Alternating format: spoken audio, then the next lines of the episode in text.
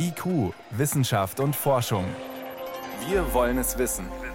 Ein Podcast von Bayern 2.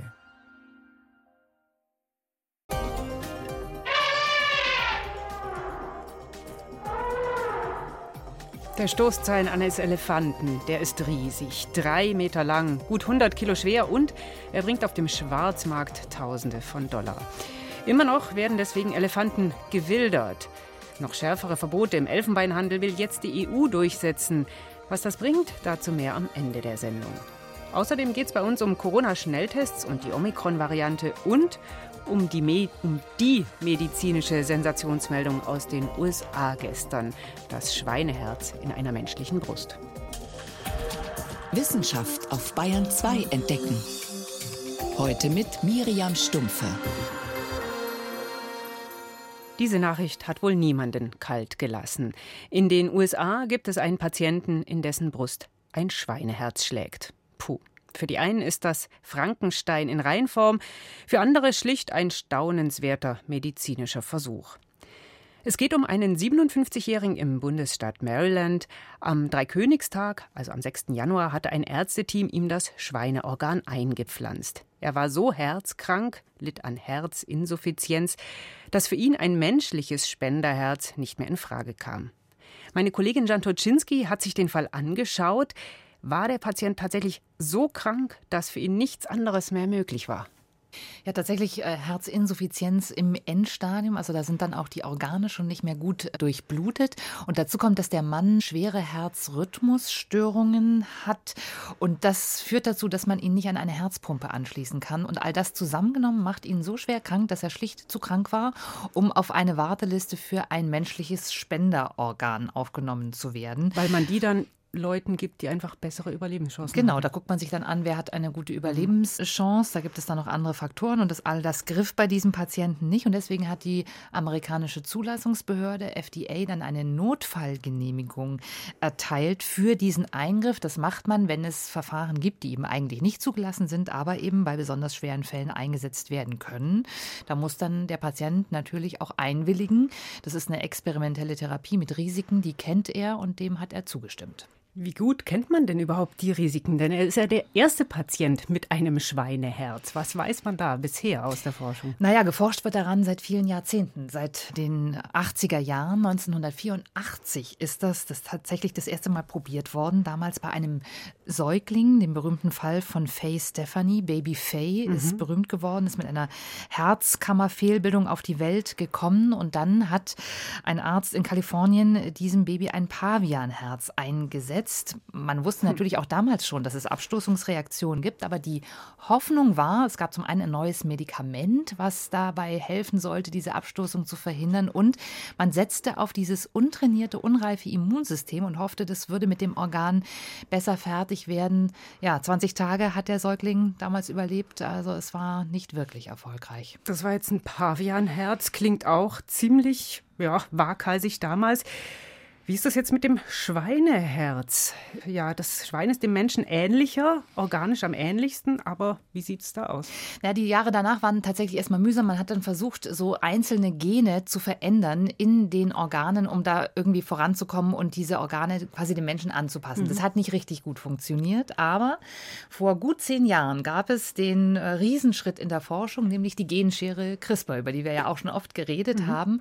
Und mit diesem Werkzeug kann man die Organe Organe eben sehr viel schneller und sehr viel leichter verändern, quasi editieren, ja, und kann sie, wenn man so will, menschlicher machen. Und da gab es dann tatsächlich auch die ersten Erfolge, so in, fing an mit Schweinenieren in Primaten, die dann doch 500 Tage funktionierten. Dann gab es Versuche, ein Schweineherz im Bauchraum eines Pavians zum Laufen zu bringen. Das hat tatsächlich weit über 900 Tage funktioniert und man hat auch tatsächlich beim Pavian mal ein Schweineherz eingesetzt. Da gab es Studien und das funktioniert funktionierte im Maximalfall 195 Tage. Also plötzlich kamen diese Schritte mit einigen Erfolgsmeldungen. Also und jetzt also der erste Versuch, ein Schweineherz bei einem menschlichen Patienten. Wie hat man das denn jetzt angepasst mit dieser Gentechnik, die Sie beschrieben haben? Also das größte Problem ist ja eigentlich, dass unser Körper dieses Organ nicht will. Der stößt es ab. Das heißt, das Immunsystem reagiert und das kommt tatsächlich total aus dem Gleichgewicht. Das ist das Problem, mit dem man umgehen muss und das bringt uns zu Problem Nummer zwei 2. Das liegt nämlich daran, dass die Schweine bestimmte Viren haben. Tatsächlich Schweineviren, die sich also auch äh, in die Zellen einprogrammieren können und Krankheiten auslösen können bei uns. Krebserkrankungen zum Beispiel, wenn man das nicht äh, steuert und das Immunsystem eben einfängt. Und das ist das Hauptproblem, was man in den Griff kriegen muss. Unser Immunsystem und diese Schweineviren einzufangen. Und die Schweineherzen können im menschlichen Körper unkontrolliert wachsen. Also diese Themen, die muss man hier bearbeiten. Und das hat man jetzt bei diesem Schweineherz durch Gentechnik in den Griff gekriegt? Tatsächlich hat man insgesamt zehn Modifikationen vorgenommen. Also drei Gene wurden ausgeschaltet. Das soll verhindern, dass jetzt so ganz akut hyperakute Abstoßungen dafür sorgen, dass das Herz äh, nicht funktioniert. Es gibt Experten wie der Münchner Tiergenetiker Eckhard Wolf, die sagen, das könnte beim Menschen sogar besser funktionieren als beim Pavian, weil man Menschen besser kontrollieren kann, was die Medikamenteneinnahme angeht. Das konnte konnte man bei den mhm. Pavianen nämlich mhm. nicht so gut. Und dann hat man diesem Herz sechs menschliche Gene hinzugefügt, um eben im weiteren Verlauf das Immunsystem daran zu hindern, dieses Herz abzustoßen. Also diese Reaktionen, die unterdrücken quasi die menschlichen Gene. Man hat das Herz tatsächlich etwas menschlicher gemacht, wenn man so will. Und ein Gen musste ausgeschaltet werden, um eben dieses unkontrollierte Wachstum zu verhindern. Da gibt es allerdings auch Stimmen, die sagen, das könnte man auch anders lösen, nämlich indem man sich andere Schweine sucht, die kleiner sind und die entsprechend dem menschlichen Körper angepasste Organe haben. Ist das jetzt ein Durchbruch? Wenn man das so genau wüsste, das ist mhm. das große Problem. Das ist, natürlich noch viel zu früh, genau. Das ist zu früh, um das jetzt sagen zu können. Wir wissen auch noch gar nicht, wie wir den Erfolg in diesem Fall überhaupt messen, ob in Tagen, in Wochen, in Monaten. Und es ist bisher ja auch nichts publiziert. Wir können uns bisher nur auf die Veröffentlichungen der Uniklinik verlassen. Insofern müssen wir da abwarten. Und das Ganze ist natürlich auch bisher wahnsinnig teuer. Das ist ein Einzelfall, in den wurden jetzt äh, Millionen, über 15 Millionen an Forschungsgeldern reingesteckt. Also viel zu teuer für eine breite Anwendung. Und wir müssen natürlich auch erstmal abwarten, dass es klinische Studien gibt. Also wenn man das jetzt fortführt, braucht man Studien mit viel mehr Patienten. Ja, und dann haben wir immer noch das ethische Problem, die ethische Frage, wollen wir eigentlich im eigenen Körper ein Schweineherz schlagen haben? Kann man natürlich sagen, wir essen ja auch Schweine, wo ist das Problem? Aber das sind sicherlich noch Debatten, auch ethische Debatten, die wir als Gesellschaft führen müssen. Medizinisch ist es momentan immer noch so, dass sicherlich ein menschliches Spenderherz die bessere Wahl ist. Also ein aufsehenerregender Versuch, der viele Fragen aufwirft, auch Hoffnungen weckt. In den USA gibt es den ersten Patienten mit einem Schweineherzen in der Brust. Das waren Hintergründe von meiner Kollegin Jan Toczynski. Danke. Sehr gerne.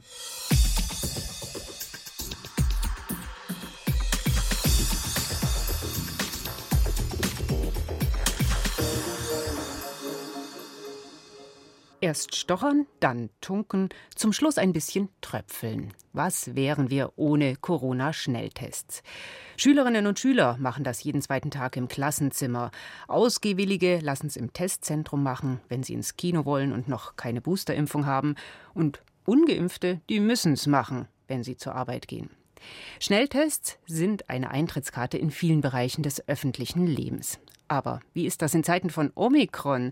Das Virus hat sich verändert, Erkennen die Testkits die neue Variante genauso zuverlässig wie Delta?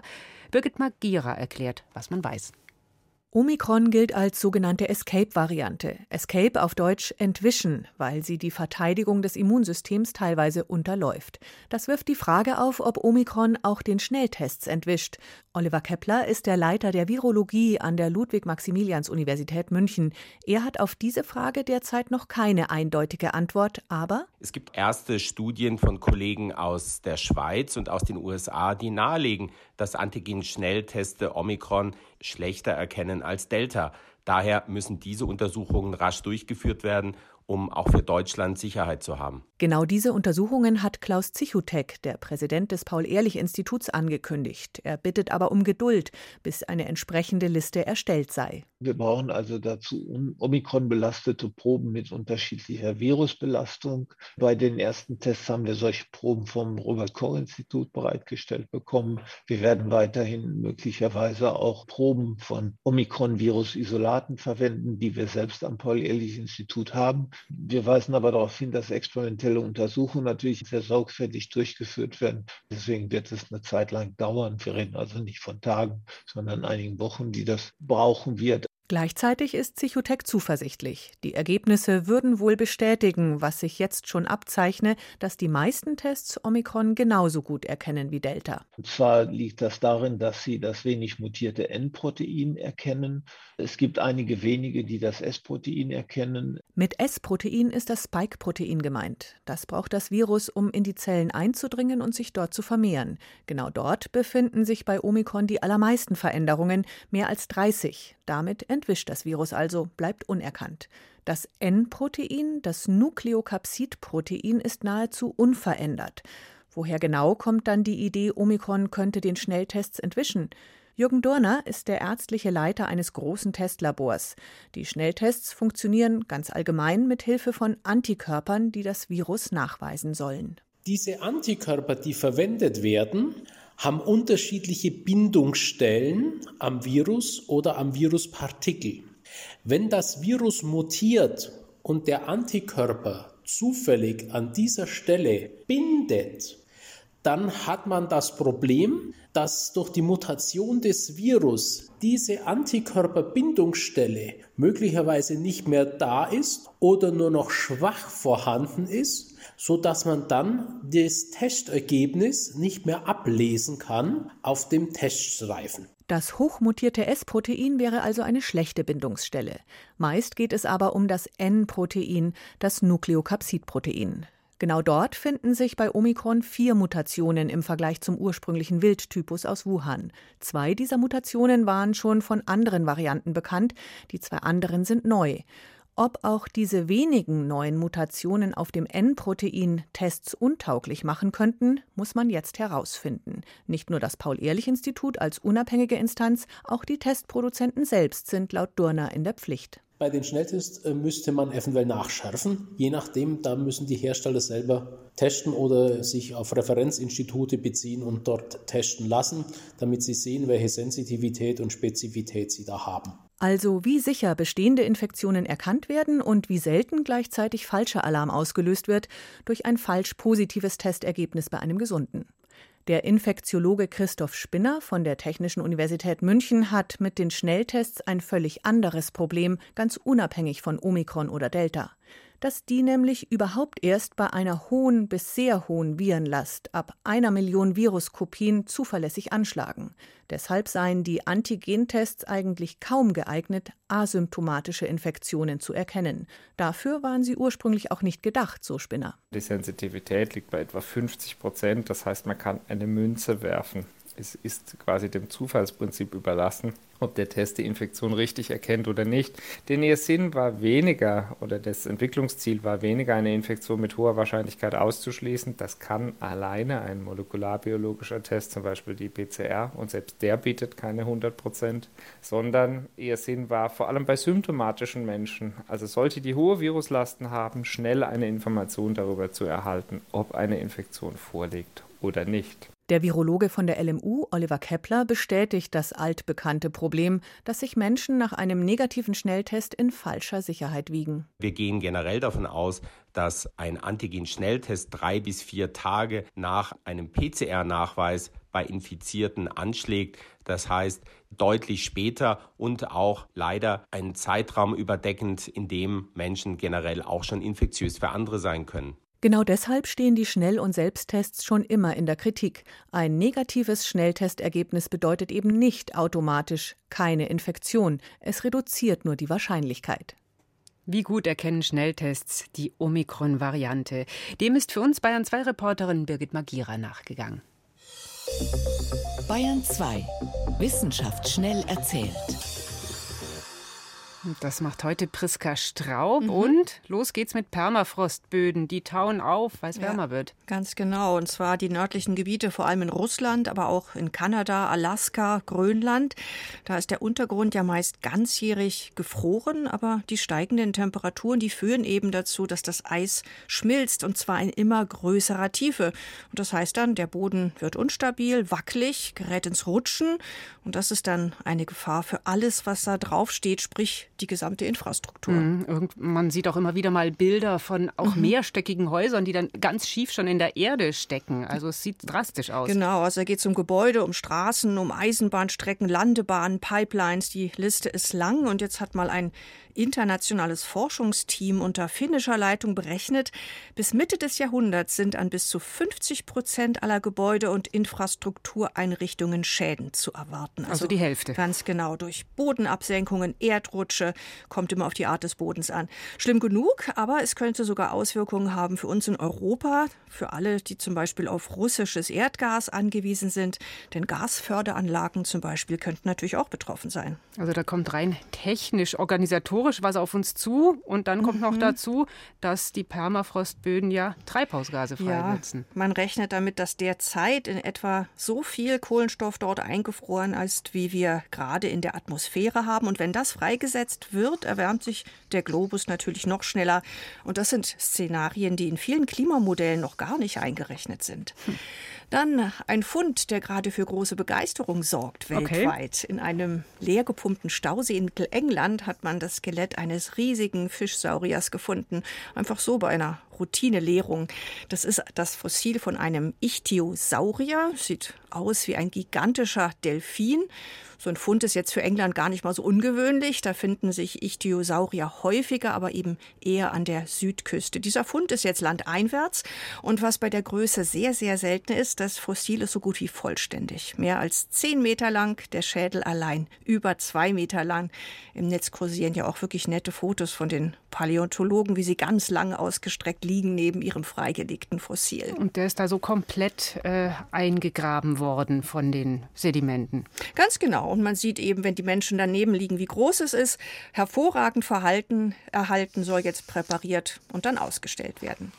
Zum Schluss noch immer weniger Schmetterlinge sind bei uns in Bayern unterwegs. Die Zahl der Tiere insgesamt hat abgenommen, aber vor allem eben auch die Anzahl der Arten. Das berichtet jetzt die Zoologische Staatssammlung in München. Von den rund 3300 bekannten Schmetterlingsarten in Bayern fehlen inzwischen gut 50 und jedes Jahr wird es mehr. Also das heißt, die sind dann ausgestorben? Ähm, die meisten gelten im Moment noch als verschollen. Wenn man ganz gezielt sucht nach bestimmten Arten, findet man meist noch das eine oder andere Exemplar. Aber das sind Einzelfunde, sagen die Zoologen. Für bestimmte Bestände wird es also offenbar immer enger wo es den Schmetterlingen in Bayern noch gut geht, das sind tatsächlich nur abgelegene Rückzugsorte, wo zum Beispiel auch Pestizide nicht hinkommen, Schutzgebiete, aber auch sowas wie Truppenübungsplätze oder Steinbrüche. Ja, dann schauen wir mal, dass da die Schmetterlinge wenigstens bleiben können. Immer weniger gibt es an Schmetterlingen in Bayern. Es gibt einen Fischsaurierfund in England und Neues zu tauendem Permafrost. Das waren die Meldungen mit Priska Straub.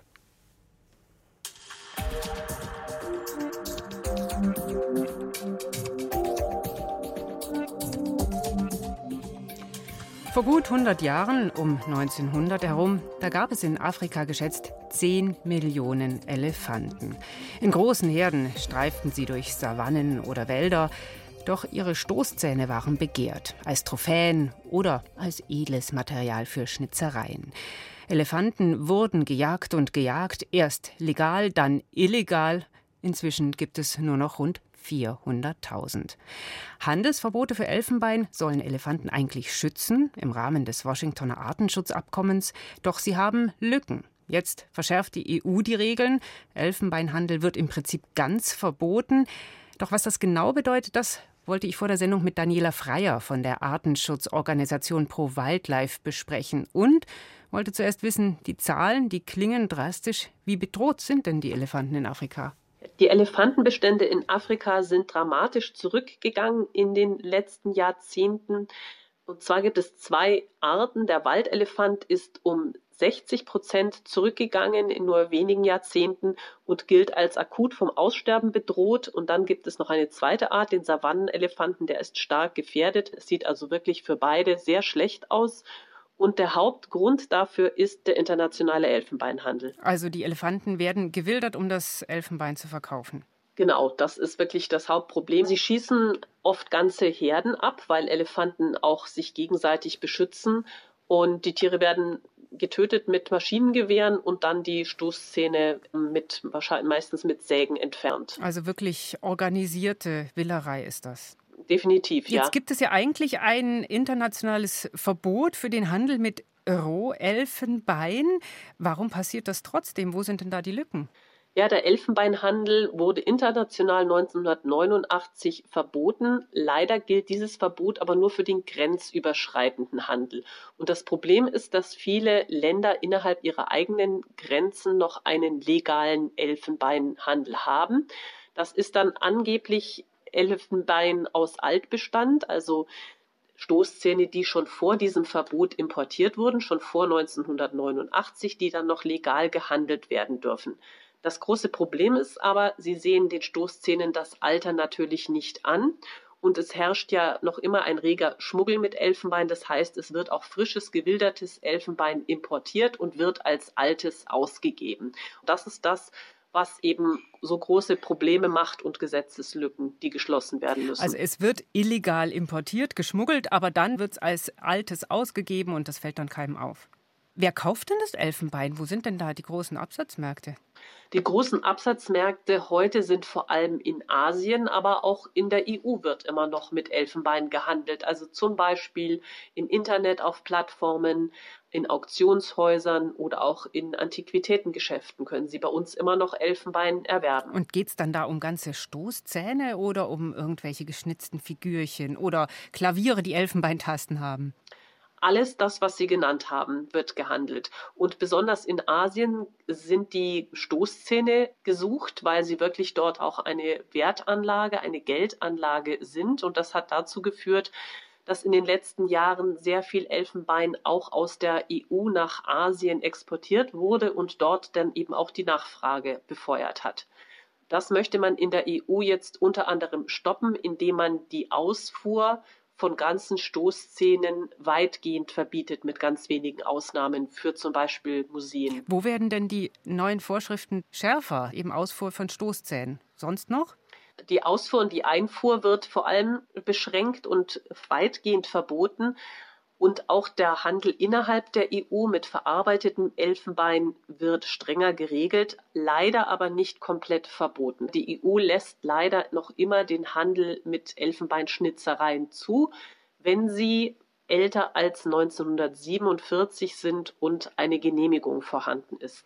Klingt ja aber jetzt eigentlich unverfänglich. Wenn die wirklich älter sind und ein Zertifikat haben, warum sollte man mit denen nicht handeln? Das Problem ist wieder, dass sie das Alter nicht genau bestimmen können und dass diese Überprüfung des Alters und der Legalität sehr schwierig ist. Und war das 1945, war das 1950, 1960? Aus dieser Zeit liegen natürlich auch wenige Kaufquittungen vor, die beweisen würden, dass es sich wirklich genau um dieses Objekt handelt. Und deswegen ist es dann schwer zu kontrollieren. Ja, genau. Und da wird es dann natürlich wirklich darauf ankommen, wie streng die Behörden das handhaben, in welchen Fällen sie dann so eine Genehmigung für den Handel ausstellen und wann nicht. Ganz grundsätzlich Wildern vor Ort, das tun ja Menschen oft aus purer wirtschaftlicher Not. Ist nicht da auch ein Punkt, wo man das Problem an der Wurzel packen müsste? Ja, es gibt auch diverse Programme von Naturschutzorganisationen, aber auch von der Bundesregierung, gegen die Wilderei vorzugehen und gleichzeitig die Menschen vor Ort zu unterstützen, alternative Einkommensquellen zu haben. Aber das ist letztendlich, solange es eine große Nachfrage gibt nach Elfenbein und dafür viel Geld gezahlt wird, wird die Bilderei natürlich anhalten. Also es ist wirklich ganz wichtig, die Nachfrage zu stoppen. Und das tut man natürlich auf jeden Fall durch strengere Gesetze. Wie viel Hoffnung macht Ihnen jetzt die neue Regelung in der EU, dass weniger gewildert wird? Ja, es ist sicher ein wichtiges Signal. Es gibt auch immer mehr Länder, die den Elfenbeinhandel verbieten vor zwei Jahren zum Beispiel China. In diesem Jahr verbietet Hongkong den Elfenbeinhandel. Auch Großbritannien hat ihn komplett verboten. Es sind also immer mehr Länder, die sich dem anschließen. Und wenn das wirklich flächendeckend geschehen würde, dass auch diese nationalen Elfenbeinmärkte geschlossen wird, dann gibt es große Hoffnung für die Elefanten. Die EU verschärft das Verbot für Elfenbeinhandel. Das waren Hintergründe von Daniela Freier von der Artenschutzorganisation Pro Wildlife. Vielen Dank. Und das war es auch in IQ Wissenschaft und Forschung. Ich bin Miriam Stumpfe.